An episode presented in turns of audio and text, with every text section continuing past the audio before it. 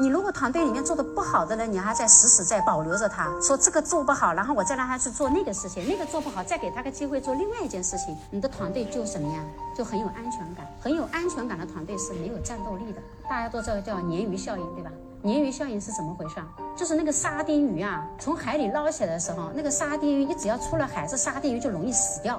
为了那个渔民，为了让这个沙丁鱼活过来，他们就要放一一两条鲶鱼下去。鲶鱼是吃沙丁鱼的，所以呢，只要把那个鲶鱼一放下去，那个沙丁鱼就为了活命嘛，它就始终在动。它一在动，它这个活的周期就变长了。这个叫鲶鱼效应，这就告诉你，危机能够使组织变活。也也能够让他发挥他最大的潜能，所以你千万不要觉得啊外面难招人啊，所以我就应该怎么样不淘汰人？你越不淘汰人，你就越招不到人。你越不淘汰人，最后留下来都是一些歪瓜裂枣，做的死不死活不活的。那最后这个团队没有战斗力，最后就出现就是什么劣币怎么样驱逐良币，就是这么回事儿。